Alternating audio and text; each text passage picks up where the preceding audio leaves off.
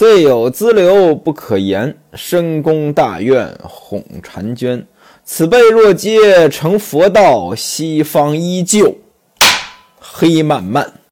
潘金莲这也属于久旱逢甘雨了，和西门庆两个人又到了团聚的时刻啊！条件都提完了，接下来上床办正事儿。您看《金瓶梅》这部书有很多色情描写，但是呢，作者并不是说呀。一遇到这色情的情节就大肆的写，不是？您比如说这个地方处理的就很好，一句话带过，怎么写的呢？两个两个人啊，两个如背底鸳鸯，帐中鸾凤，整狂了半夜。哎，就这一句话，十几个字儿，但是呢，文采很好。拿今天要是描写这个情节，此处省略一万字儿，此处省略两万字，这我总觉得这个语言有点匮乏。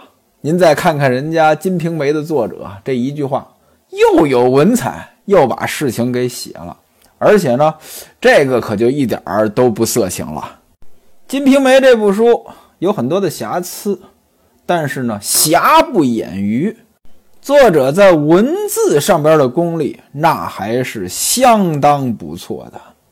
转过天来，西门庆呢从衙门当中下班回家之后，把箱子柜子都打开了，怎么着？把这些好布拿出来。原文写：拿出南边织造的罗缎尺头来，杭州的好的绸缎拿出来，给大伙呢做衣服。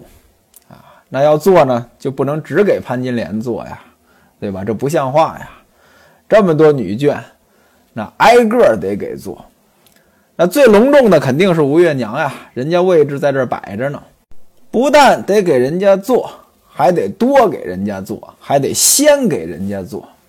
让秦童把这个赵才请来，赵才赵裁缝就在这花园卷棚之内啊，给大伙儿呢裁衣服。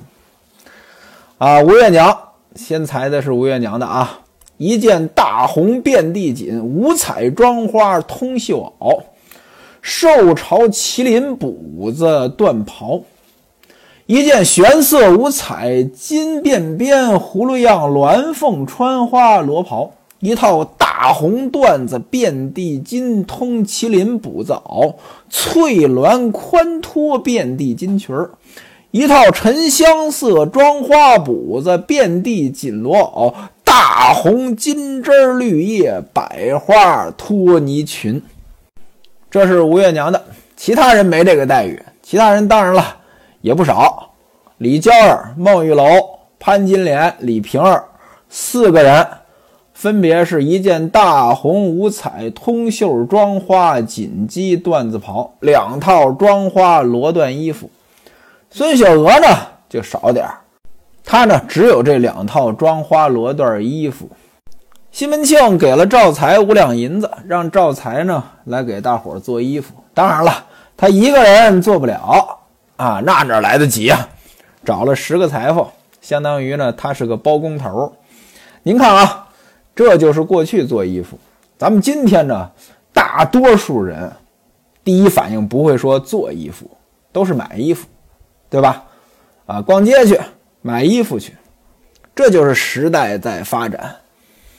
您看啊，这时代发展的好处是什么呢？就是普通人的平均生活水平其实是越来越高的。您拿今天来说，大多数人想吃饭，外卖随便点；想买衣服啊，这商场随便逛，有高档的，有一般的。这平均生活水平肯定比过去好得多。现在您一年买多少件衣服都不叫过分，您要搁古代，那一年做一件衣服，对于普通人来讲，那相当说得过去了。我小时候还穿那种补丁衣服呢，啊，大补丁摞小补丁。所以说呢，这社会发展让普通人的生活水平呢，平均水平变高了，但是呢，你享受定制化服务的成本越来越高。现在您说您去做一件衣服。哎，那个请裁缝量，啊，量身定做，这个成本挺高的。大多数人不会做这件事情。不光说是这个做衣服啊，包括这个吃菜。您看啊，今天有一个行业叫预制菜。什么叫预制菜？这菜呢，在工厂里边已经是半成品了，拿过来简单加工，这就是一道菜。您说这预制菜是不是提高了大多数人的生活水平？那没错啊。今天咱们点的很多外卖，其实本身就是预制菜，包括去饭馆里吃饭。很多的时候，它也是个预制菜，但是您真要讲究，那还得请厨子来请。我跟您说，预制菜这个领域呢，刚刚发展，往后绝大多数人只能吃预制菜，很难说请厨子，呃，这个现炒了，这不太可能了。这就是时代发展变化。您哪位要是做投资，预制菜这是一个很好的赛道啊，将来这个赛道肯定是越发展越大。这赵裁缝带着这么些人，人多好干活，不到两天，衣服做完了。到了正月十二，乔家呢派人来邀请。早上呢，西门庆呢已经把礼物呢送过去了。吴月娘带着各位女眷，啊，一共六顶轿子就起身了。那位说了，这六顶轿子都是谁呀？无非西门庆的各位小妾。那当然了，这里边不包括孙雪娥，孙雪娥留下看家。同时呢，这里边包括吴大妗子，就吴月娘的嫂子。另外呢，还有两顶小轿，其中一个里边坐的是奶妈如意，她要抱着西门官哥，抱着孩子。另外呢，是来兴的媳妇儿慧秀。那位说了，慧秀干嘛去啊？各位您想呀，做这么多衣服，她得穿呀。啊，那不能说都穿在身上，都套在身上呀，到那儿得换衣服呀，所以这衣服呢，也占一顶轿子。那位说了，穿一套衣服还不行吗？嘿嘿，人家上流社会的生活那很复杂，到那儿呢，分不同的场合得换不同的衣服。留下西门庆在家，把奔四叫过来了。奔四呢，带着花匠，这花匠是弄烟花的啊，在这儿呢做烟花。在大厅之上，在花园卷棚之内，把这个灯也挂好了。马上正月十五了嘛，得挂灯啊。另外呢，安排底下人拿着帖子到王皇亲的家内，他家内有戏班子，哎，定下这个戏子，那天呢得过来唱戏。这个呢，咱们就不用一一细说。到了后晌时分，西门庆呢到潘金莲的房中，潘金莲不在家。春梅在家伺候西门庆的这个茶饭，放下桌子喝酒。西门庆对春梅说：“说呢，十四那天请众位官儿的娘子，哎，各位当官的家眷，哎，那天呢，你们四个人都打扮好了，跟着你的娘们呢一起呢敬酒，也不错。”春梅听完之后呢。斜靠着桌子说：“你要叫我们敬酒呢，你叫他们三个去，我不去。”西门庆说：“哎，你怎么不去呢？”春梅说：“你看，各位娘这都有了新衣服，陪着各位官娘子这一块多好看呀！我们一个一个就好像那烧糊了的卷子一样，这不出去惹人笑话吗？”那位说了：“什么叫卷子？卷子就是花卷儿啊！我不知道您哪位啊。”应该都吃过吧，花卷儿。北方的花卷儿呢，它分两种啊，就叫发面卷子和死面卷子。什么叫发面卷子？这个面呢发好了，然后呢擀，擀的挺厚啊，上边呢涂上一层油啊，涂上盐什么之类的，然后给它卷起来，卷成一个呃长长的好多层，然后切成一个剂一个剂的。啊，把那个剂子拿过来，这么一拧，拧成这个圆形，有点像馒头，但是呢，它是卷子，这是发面的。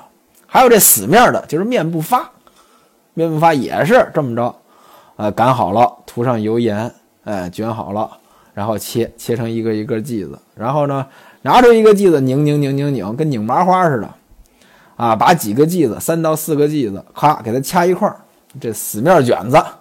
春梅说：“我们像烧糊了的卷子，那卷子那肯定皱皱巴巴的呀，又烧糊了，那不好看呀。”西门庆说：“你们不是每个人都有各自的这个衣服首饰吗？”啊，春梅说：“头上戴的呢也能将就啊，但是身上那都是旧的呀，啊，怎么好出去见人啊？丢不起这人。”西门庆说：“我明白了，你不就是想要衣服吗？在这跟我使性子，没关系，把赵才叫来，连着西门大姐，还有你们四个人，每个人给你们做三件，一套缎子衣裳，还有一件遍地锦比甲。”春梅说：“不，那不行，我不能跟他们一样，我还要要一件白绫袄啊，搭着这个大红的遍地锦比甲穿才好看。”西门庆说：“你要要倒是没什么问题，但是你要那给西门大姐也得做一件。”春梅说：“大姑娘不是已经有一件了吗？我没有，你给我做就行。”她挑不出理来。西门庆没办法，拿钥匙开楼门，又捡了五套缎子衣服，两套遍地锦皮甲，一匹白绫，裁了两件这个白绫对金袄。如此这来。那西门大姐和春梅一个待遇啊，两个人一人一套这个大红遍地锦比甲，其他三个人，呃，迎春、玉箫、兰香，这都是蓝绿颜色的比甲，衣服呢都是大红缎子的织金对金袄，翠蓝边的拖裙儿，把赵才叫过来也给他们都做了啊，拿了一匹黄纱做裙腰，另外呢有这个杭州的绢子绢手帕啊，春梅呢。挺高兴啊，陪西门庆喝酒，一喝喝了一天，啊，俩人玩得很开心。再说吴月娘，吴月娘带着各位女眷呢，到了乔大户家。乔大户家都请谁了呢？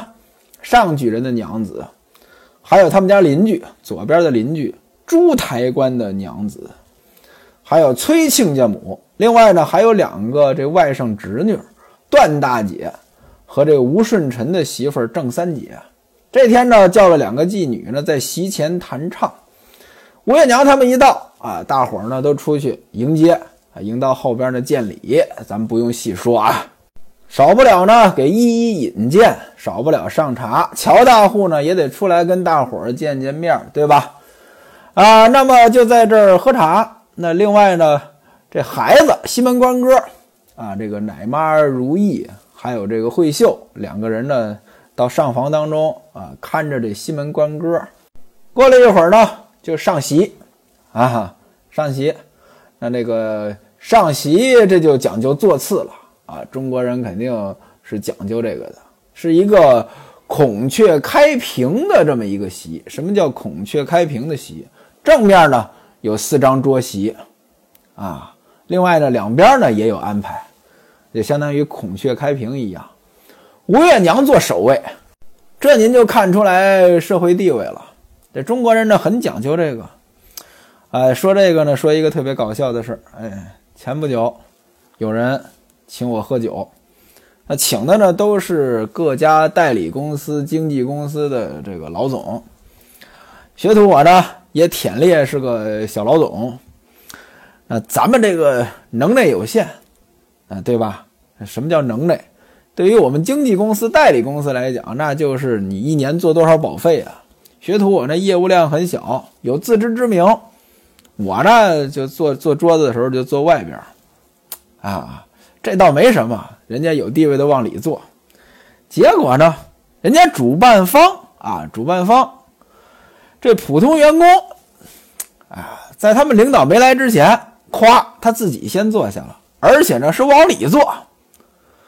最后他们领导来了呢，坐在外边挨着我。我心说：嚯，这个还有这么坐的？这普通员工也太不懂事了，对吧？啊，这座位很讲究的啊。那么这个吴月娘坐在首位，人家有地位。这当然了，这是西门庆有地位。接着呢，上举人的娘子吴大妗子、朱台官的娘子，啊，再往后李娇儿、孟玉楼、潘金莲、李瓶儿。乔大户的娘子，这呢是每人一桌。到最后呢，还有一桌，这桌上呢是两位啊，在旁边是谁呀？是这个段大姐和郑三姐，他们两个人呢是小辈儿啊，对吧？两个妓女在旁边伺候大伙儿，也就是唱歌呗。上菜一道一道的上。头一道水晶鹅，吴月娘一看不错，赏了厨艺二钱银子。您看啊，做守卫那不是白做，对吧？啊，你有地位，你坐这儿那得要钱呀。第二道呢，这个炖猪蹄儿，吴月娘又赏了一钱银子。第三道烧鸭，又赏了一钱银子。乔大户的娘子呢，这就开始敬酒，从吴月娘开始挨个敬，啊，敬完酒，这就算是，呃，第一道程序差不多了。接下来该换衣服了。吴月娘呢，从席上下来，到后边，到这个后边上房换衣服去了。当然了，还得补补妆。吴月娘这一往后边去，孟玉楼也跟过来了。就来到了乔大户娘子的卧房当中，只见奶妈如意呢，正在这看着西门官哥。这炕上呢铺着一个小褥子，孩子呢就躺在这小褥子上。乔大户他们家呢也有个孩子，也刚出生没多久。这孩子是个女孩，叫长姐。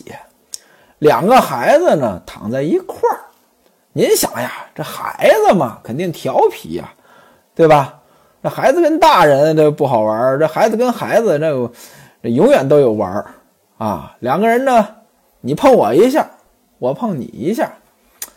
哎，吴月娘和孟玉楼一看，哟，这太可爱了，就说了一句：“这两个呢，好像两口。”哎，正说到这儿，吴大妗子进来了。吴月娘说：“大妗子，哎，你来瞧瞧啊，这两个像不像小两口？”吴大妗子也笑了，说：“真像啊！你看孩子在床上张手蹬脚的，你打我，我打你，这是小姻缘一对儿啊！”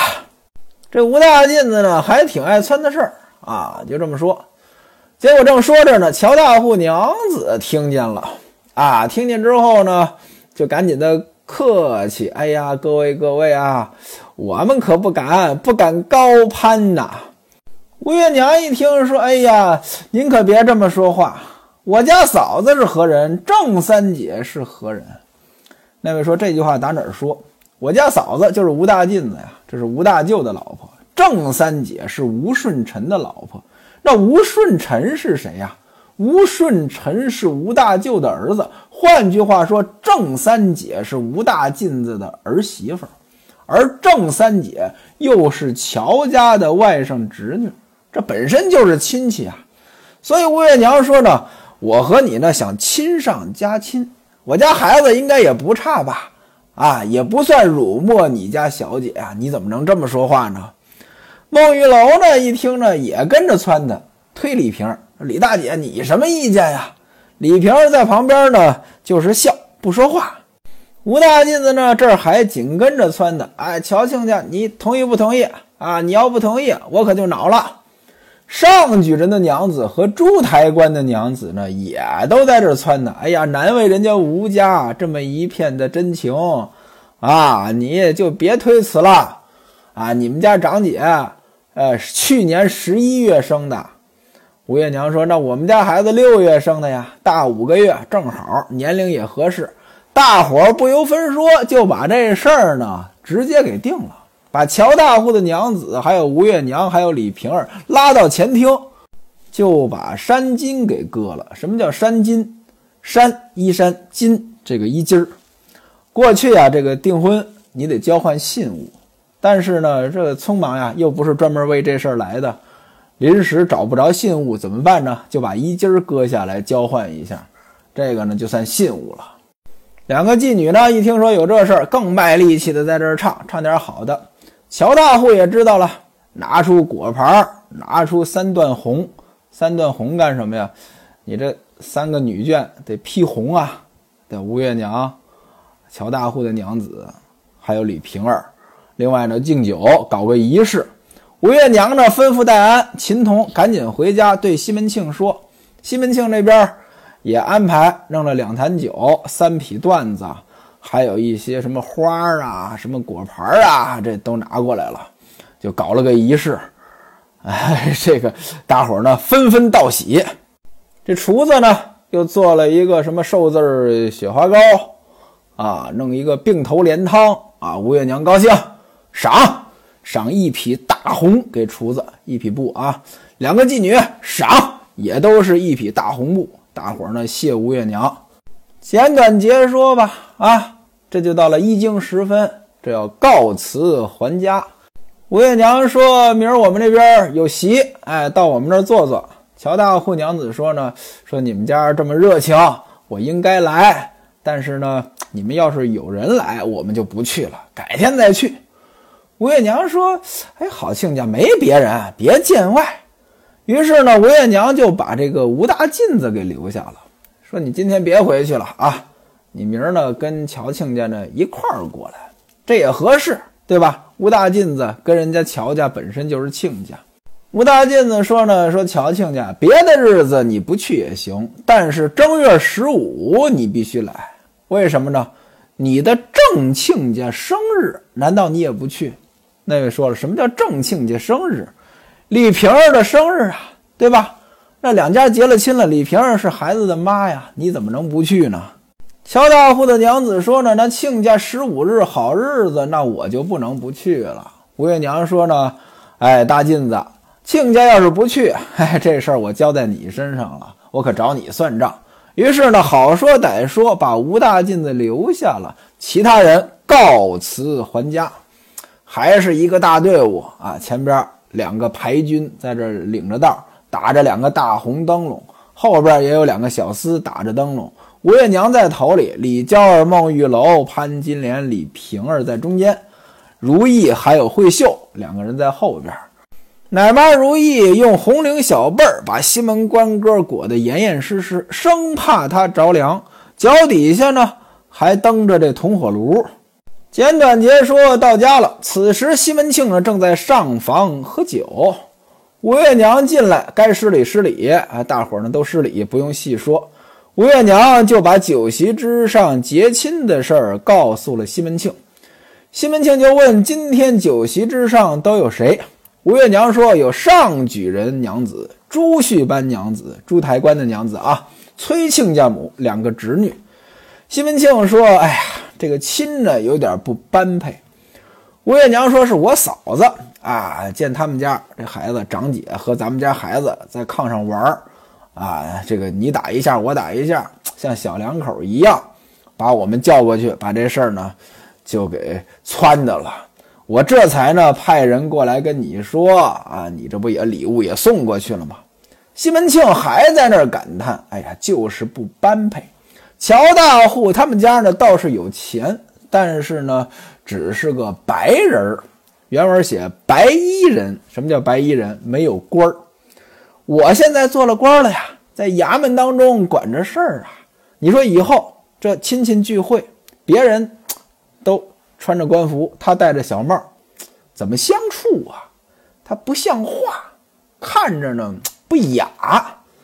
哎，你前几天金南刚，金南刚就是金都监啊，帕托营里的张庆庆再三非要跟我做亲，呃，他们家这孩子呢。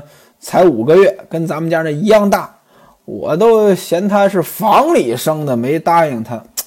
没想到跟乔大户他们家结了亲了。那位说了，什么叫房里生的？房里生的就是小妾生的。潘金莲一听这话呢，把话接过来了，嫌人家是房里生的，那谁家是房外生的呀？乔家这孩子不也是房里生的吗？这不是显道神撞着寿星老，你也休说我长，我也休嫌你短吗？潘金莲这话说的没错，呃，乔家呢也是小妾生的，但事实上呢，潘金莲想说的不是这个，潘金莲想说的是，咱家自己的不也是小妾生的吗？你凭什么嫌人家呀？显道神撞着寿星老，显道神长得很高，寿星老长得很矮，你别说我长，我别说你短。一说这话，西门庆能不生气吗？心中大怒，贼淫妇，你还不给我滚！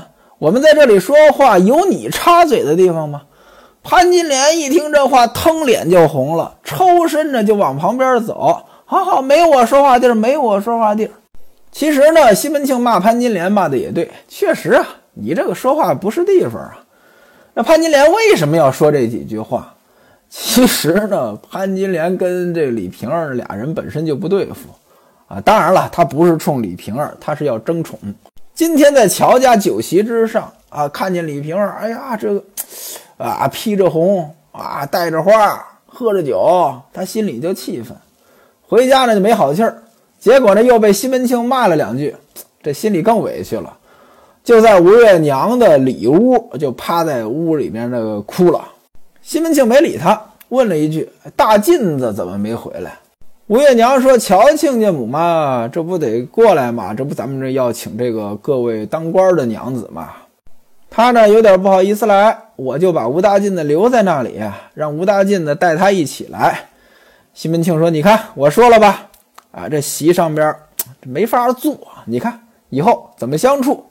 反正两个人就在这说话，正说着话呢，孟玉楼呢。”到里屋去了，怎么着？他得劝劝潘金莲呀。他们俩人关系好呀，就说：“哎，你也别生气了，让他骂几句就骂几句呗。”潘金莲一听有人劝，来劲儿了。哎，你可都听见了啊？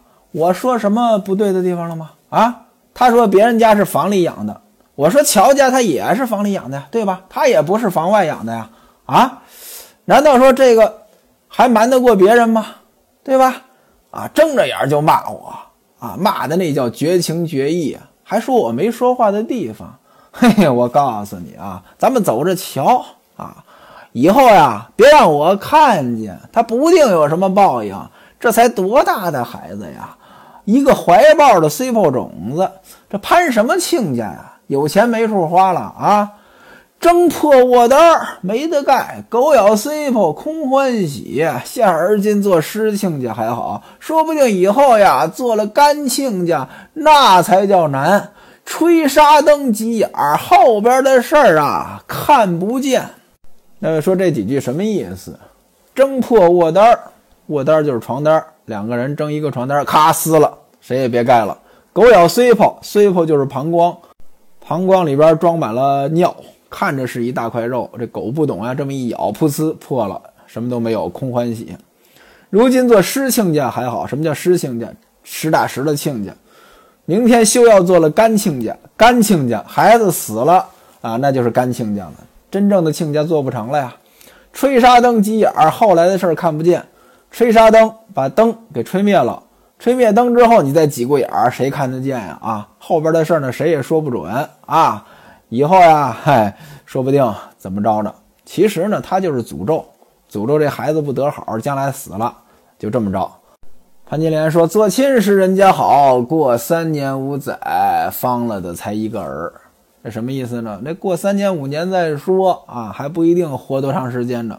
这倒是，过去这孩子夭折率很高呀，三岁以前孩子本身死亡率就很高。”您哪位要是看那个保险的生命表，就是那个不同年龄的风险高低，三岁以内的风险是明显高于三岁以后的。